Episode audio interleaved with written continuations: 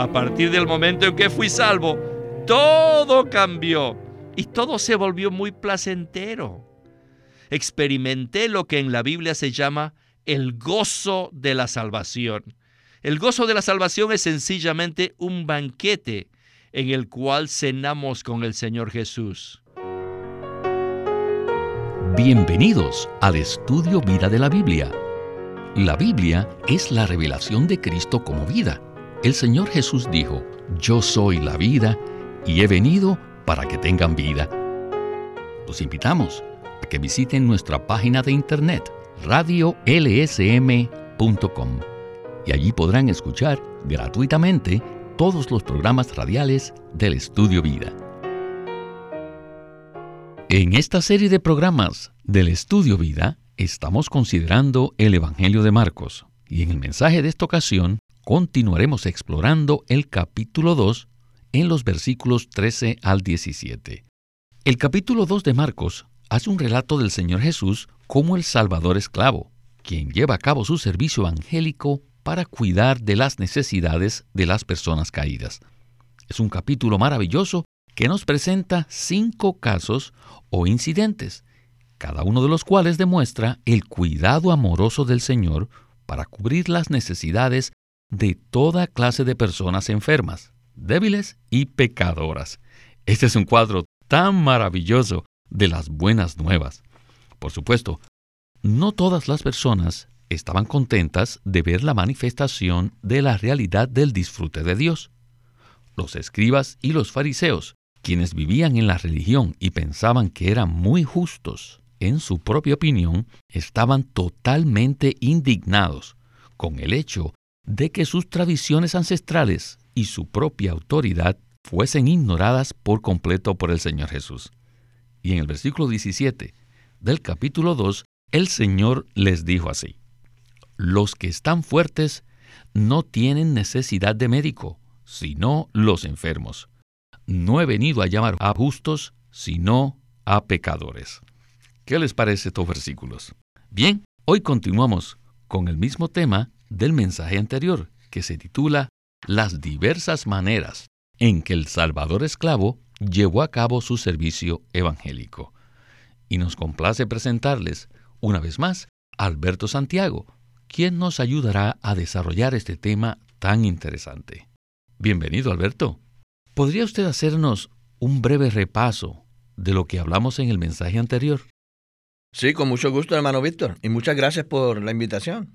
En el primero de los cinco casos que se presentan en el capítulo 2 de Marcos, vemos que el Señor Jesús no simplemente sana a un hombre paralítico, sino que al así hacerlo, Él demuestra la autoridad que Él tiene para perdonar pecados. De hecho, este es el caso más importante de los cinco casos que se presentan en este capítulo, los cuales nos revelan el cuidado que el Señor tiene para con los hombres caídos. Él ejerció la autoridad que Dios le había dado en esa situación. Y esto despertó la indignación de los religiosos, quienes cavilaban en sus corazones diciendo, ¿cómo esta persona puede perdonar pecados? Solo Dios puede hacerlo. Por supuesto, esta era una pregunta razonable. Es lógico que se hicieran esa pregunta. Sin embargo, debido a la ceguera de estas personas religiosas, ellos no se dieron cuenta de quién era Jesús. Por tanto, el Señor decidió manifestarse para que ellos llegasen a conocerlo. Así también nosotros, nosotros debemos conocer al Señor Jesús como el Hijo del Hombre, como el Hijo de Dios, como el Salvador Rey, el Salvador Esclavo, el Salvador Hombre y el Salvador Dios. Como tal, Él tiene la autoridad en la tierra para perdonar pecados. Oh, que el Señor nos guarde para que de ninguna manera seamos como los religiosos, quienes permanecían en sus tradiciones, se creían muy justos y pensaban que eran muy fuertes. Ellos no querían postrarse a los pies del Señor, reconociendo que eran pecadores, reconociendo que estaban enfermos y reconociendo de que necesitaban un médico y que necesitaban un Salvador. Oh, que seamos aquellos que por la misericordia del Señor reconozcamos nuestra carencia y nuestra necesidad y es precisamente en este espíritu, en este tono, que hablaremos en el día de hoy. No queremos ser como los religiosos, que espiaban al Señor todo el tiempo, sino como aquellos pecadores arrepentidos que reconocen que necesitan al Señor como el Salvador y como el médico. El Señor Jesús como médico no está aquí para juzgarnos, sino para sanarnos. Muchas gracias Alberto por ese recuento tan completo del mensaje anterior. Hoy vamos a ver el segundo caso descrito en el capítulo 2, el cual se refiere a Mateo, que también es conocido como Leví, cuando fue llamado por el Señor. Este relato se encuentra en los versículos 13 al 15, que dicen lo siguiente. Salió de nuevo a la orilla del mar, y toda la multitud venía a él y les enseñaba. Y al pasar, vio a Leví, hijo de Alfeo, sentado al banco de los tributos públicos, y le dijo, Sígueme. Y levantándose le siguió. Aconteció que estando Jesús reclinado a la mesa en casa de él, muchos recaudadores de impuestos y pecadores estaban también reclinados a la mesa con Jesús y sus discípulos, porque había muchos que le seguían. Pues bien, con estos versículos como trasfondo del mensaje, estamos listos para escuchar a Witness Lee en la primera sección del estudio Vida de Marcos. Adelante. El segundo caso viene después que el Señor llevó a cabo el milagro del paralítico.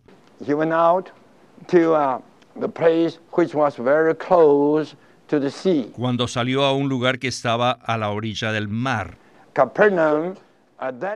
En aquel entonces, Capernaum era un centro importante y por eso allí existía una estación de recaudación de los tributos públicos. Y allí había un recaudador de impuesto, un oficial que se llamaba Leví, a quien también llamaban Mateo. Y cuando el Señor Jesús lo vio, lo llamó y le dijo que le siguiera. Y él se levantó y lo siguió. El relato del llamamiento de Mateo es muy sencillo. Más adelante Mateo fue designado por el Señor como uno de los doce apóstoles. Uno de los doce apóstoles fue un recaudador de impuestos. En aquel entonces, los recaudadores de impuestos entre los judíos no eran muy bien considerados, no eran como ocurre hoy día con los recaudadores de los Estados Unidos. Así que no se los veía a ellos muy bien. En los tiempos antiguos los recaudadores de impuestos eran judíos que trabajaban para el gobierno romano. Ellos recaudaban los impuestos para los imperialistas romanos por medio de extorsionar al pueblo judío. Así que puesto que ellos ayudaban al imperio romano, eran considerados como traidores a su país y a su pueblo. Eran personas muy malas. Eran peor que los ladrones. Por tanto, en el Nuevo Testamento son comparados con las prostitutas, un calificativo que es dado a las mujeres muy bajas, muy inmorales. Y entre los judíos de aquel entonces, las prostitutas eran lo peor que había entre la gente de Israel y los recaudadores de impuestos eran contados igual que ellas. Así que, como podemos ver, tanto las rameras como los recaudadores de impuestos eran considerados como pecadores y ambos estaban al mismo nivel. Sin embargo, uno de estos pecadores fue cautivado por el Señor. Y este no es el primer caso que se relata en el Evangelio de Marcos. En cierta oportunidad el Señor estaba caminando por las playas del mar de Galilea cuando se encontró con Simón y Andrés, que estaban echando sus redes en el mar. Y más adelante se encontró con Jacobo y con su hermano Juan, quienes estaban remendando sus redes. Y cuando el Señor Jesús los llamó, ellos lo siguieron. Y en el caso de Leví, And here again, the same thing happened. Sucedió exactamente lo mismo. Uh, this uh, uh, officer of the tax collecting station sitting there. Este oficial de tributos estaba allí y cuando the Lord Jesus called him. El Señor se lo encontró en el banco de los tributos públicos, le dijo, follow me. And this crazy man followed. Sígueme y Levi se levantó y lo siguió. Not only followed, Pero no solo lo siguió, My goodness. Then he went back home, he set up a big feast. Oh Señor, sino que también cuando llegó a su casa decidió hacerle al Señor una gran fiesta. Inviting who?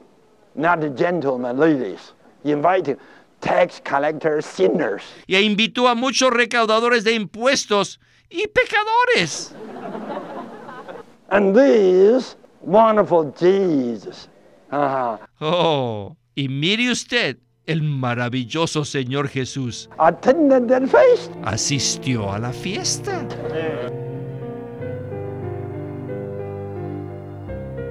Alberto, qué escena tan maravillosa.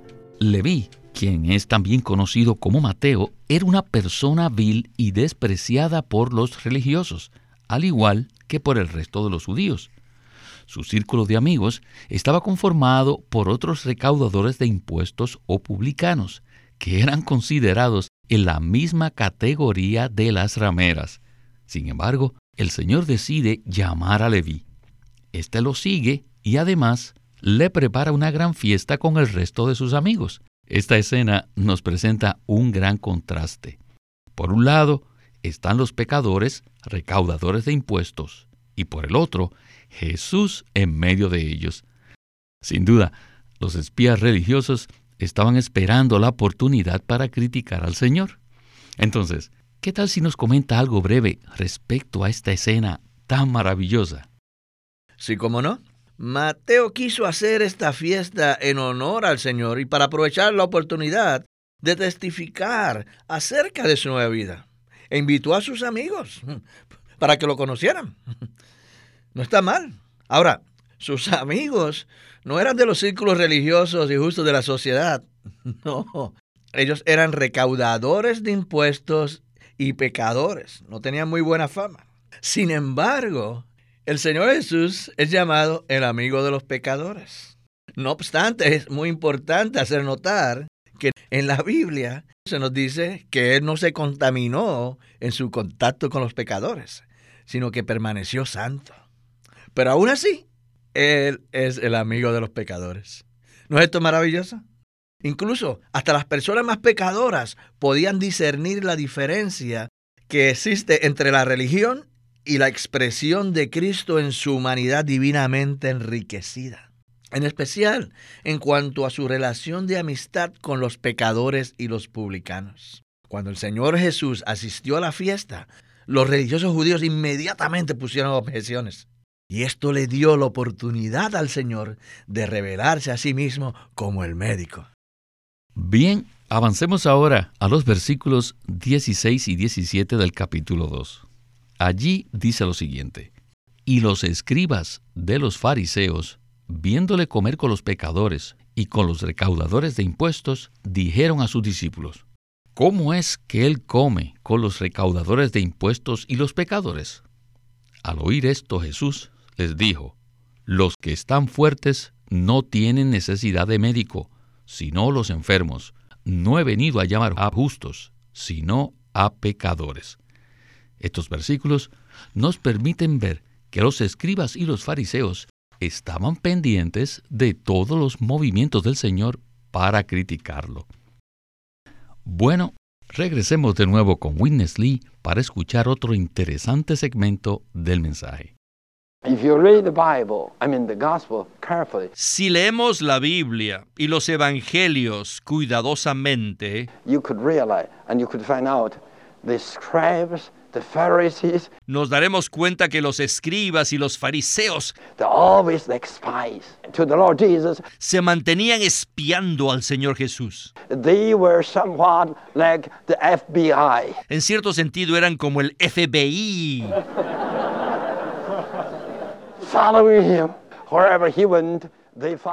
Lo seguían a donde quiera que iba el Señor, lo seguían. Y todo lo que decía, lo escuchaban. Cada palabra que él decía, lo oían. De no ser así, ¿cómo se enteraron que había ido a la fiesta de un recaudador de impuestos? Para comer con pecadores. Entonces ellos no estaban de acuerdo. Ajá, no, no, no. Así que buscaron a los discípulos del Señor y les dijeron, ¿Cómo es que Él come con los recaudadores de impuestos y los pecadores? ¿Por qué vuestro maestro se toma la libertad de comer con esa clase de gente, con esas personas tan bajas? Entonces el Señor Jesús aprovechó la oportunidad para contestarles, los que están fuertes no tienen necesidad de médico, sino los enfermos. No he venido a llamar a los justos, sino a pecadores. Esta palabra que procedía de la boca del Señor indica que el Señor se consideraba a sí mismo como un médico y consideraba que todas las personas a las que él contactaba eran qué cosa? Eran sus pacientes. El Señor parecía decirles a los escribas, ustedes escribas, ¿son fuertes o débiles? ¿Están enfermos o son sanos? Ustedes están más enfermos que estos recaudadores de impuestos, pero no están dispuestos a reconocerlo. Por lo tanto, no puedo sanarlos. Yo he venido como el médico a sanarlos, pero ustedes no quieren reconocer que están enfermos. Así que tengo que decirles que no he venido a llamar a los justos, sino a los pecadores. Su palabra fue maravillosa. Sin duda, esa fue una palabra maravillosa. Los espías religiosos se mantenían vigilando al Señor todo el tiempo, tratando de atraparlo en alguna situación comprometedora. En esa oportunidad, ellos pensaron que habían logrado atraparlo. Es irónico pensar que los escribas y los fariseos eran los que estaban más enfermos, pero que debido a su ceguera creían que estaban fuertes y que eran justos en su propia opinión. ¿No es así, Alberto? Así mismo, hermano Víctor. Ellos habían sido engañados por su religión y por su propia justicia y rectitud, y como resultado de eso, no cumplían con la condición mínima para recibir la sanidad y el cuidado del médico. Esta condición mínima consistía en admitir que estaban enfermos. El Señor Jesús estaba allí como un médico y no como un juez. A, mí en particular me impacta mucho cuando Él les dijo, no he venido para llamar a justos, sino a pecadores. Hermanos y amigos que nos escuchan, el Señor es un Salvador que llama, pero Él no llama a los sanos ni a los justos, sino a los enfermos y los pecadores que admiten su condición. Necesitamos que el Señor tenga especial misericordia con nosotros, para que no terminemos siendo como los religiosos que se creían justos en su propia opinión. Realmente es una gran misericordia que podamos admitir delante del Señor que no estamos bien, sino que estamos muy enfermos en nuestro ser y que necesitamos la sanidad del Señor, la cual se basa en su redención. Necesitamos darnos cuenta de que somos personas increíblemente caídas, tanto en cuanto a nuestra constitución interior como en cuanto a la manera como vivimos. Por lo tanto, necesitamos el perdón, necesitamos al Salvador. Es una gran misericordia el poder venir delante del Señor y decirle, Señor, Señor, estoy enfermo. Señor, soy un pecador. Señor, te necesito. Les digo, cuando hacemos esto, Él viene como nuestro médico. Él viene como el único que tiene la autoridad para perdonar nuestros pecados y de esa manera podemos disfrutar el gozo de la salvación a medida que festejamos con Él y le disfrutamos en su maravillosa presencia. Pues bien, Alberto, este comentario nos introduce en el tercer segmento del mensaje. Así que regresemos por última vez con Witness Lee para escuchar la conclusión de este estudio vida de Marcos. Festejar con el Señor Jesús was the enjoyment of God with Jesus. Era el disfrute de Dios junto con Jesús. All the sinners todos los pecadores perdieron el disfrute de Dios y todos los pecadores fueron llevados cautivos, fueron alejados, separados de Dios y privados del disfrute que se encuentra en Él. Y se convirtieron en esclavos de Satanás. Los pecadores son esclavos que están bajo la potestad de Satanás y debido a estos no encuentran disfrute, ni gozo, ni paz. Pero por ese motivo, lo primero que hizo el Señor Jesús fue perdonar sus pecados, perdonar nuestros pecados y llevarnos a disfrutar a Dios. Después que fuimos salvos, ¿acaso no experimentamos un disfrute semejante a un banquete, como una fiesta? Permítame decirles lo siguiente. Si alguien es salvo pero no ha disfrutado de este banquete, eso quiere decir que no recibió el gozo de la salvación de Dios.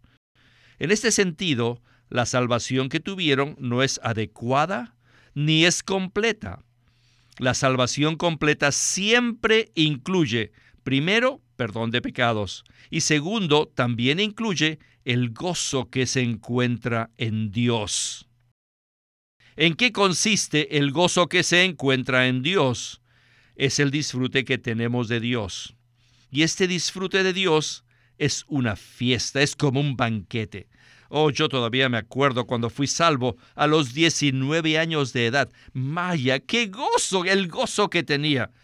Qué gozo experimenté el día que fui salvo. Estaba tan contento que los cielos y la tierra me parecían muy agradables. Antes de ser salvo, muchas veces me quejé de los cielos, me quejé de la tierra y me quejaba de todo. No estaba contento con nada. Y creo que muchos éramos así, ¿verdad? Pero, aleluya. A partir del momento en que fui salvo, todo cambió y todo se volvió muy placentero. Experimenté lo que en la Biblia se llama el gozo de la salvación. El gozo de la salvación es sencillamente un banquete en el cual cenamos con el Señor Jesús. Miren su propia experiencia. Muchos podemos testificar que después que fuimos salvos, sentimos que nuestros pecados fueron perdonados y vaya, dentro de nosotros experimentamos un gran gozo. Cuando experimentamos el gozo de la salvación, esto es, estamos cenando con el Señor. And that is a strong proof Esta es una prueba contundente that you have been brought back to God. que hemos vuelto de regreso a Dios You were no more afar from God. y que ya no estamos apartados de Él. Gloria al Señor por esta palabra tan refrescante. Podemos cenar y festejar con nuestro amado Salvador. Y la Biblia le llama esto el gozo de la salvación. Debemos comprender que tenemos el pleno derecho de disfrutar al Señor Jesús como un banquete, basados en el perdón de nuestros pecados. El Señor desea que experimentemos el gozo de la salvación. Según Lucas 15, cuando un pecador se arrepiente, hay un gran gozo en los cielos. Y si ahí se produce un gran gozo en los cielos, ¿cómo no también se va a producir un gran gozo en la tierra y en nuestros corazones? El banquete que experimentamos con el Señor es para expresar el gozo que sentimos porque nuestros pecados han sido perdonados, porque tenemos la vida eterna y porque tenemos a Cristo como el Espíritu viviendo en nosotros. No estamos aquí predicando, no, sino que estamos hablando que de una manera personal a los que escuchan este mensaje. Oh, que el Señor les conceda sentir el gozo de la salvación si aún no lo han experimentado. Queridos radioescuchas, el Señor no ha venido como un juez, sino como un médico para sanar nuestras enfermedades. Nosotros no fuimos llamados porque fuésemos muy justos, no, sino porque éramos pecadores. Qué gran misericordia es que escuchemos el llamamiento y qué gracia que ahora podemos experimentar el gozo de la salvación. Aleluya. Y yo no puedo más que decir amén, amén. Estoy completamente de acuerdo con usted. Debemos estar muy agradecidos con aquel que nos llamó y nos invitó a la mesa del banquete. Esta es nuestra porción y nuestra herencia. Gloria al Señor por este estudio vida tan refrescante y tan animante. Y a usted, Alberto, muchas gracias por sus comentarios y esperamos que regrese pronto al programa. Muchas gracias por invitarme. Siempre es un privilegio estar aquí en el programa. Este es Víctor Molina haciendo la voz de Chris Wilde. Alberto Santiago la de Ron Kangas y Walter Ortiz la de Witness Lee.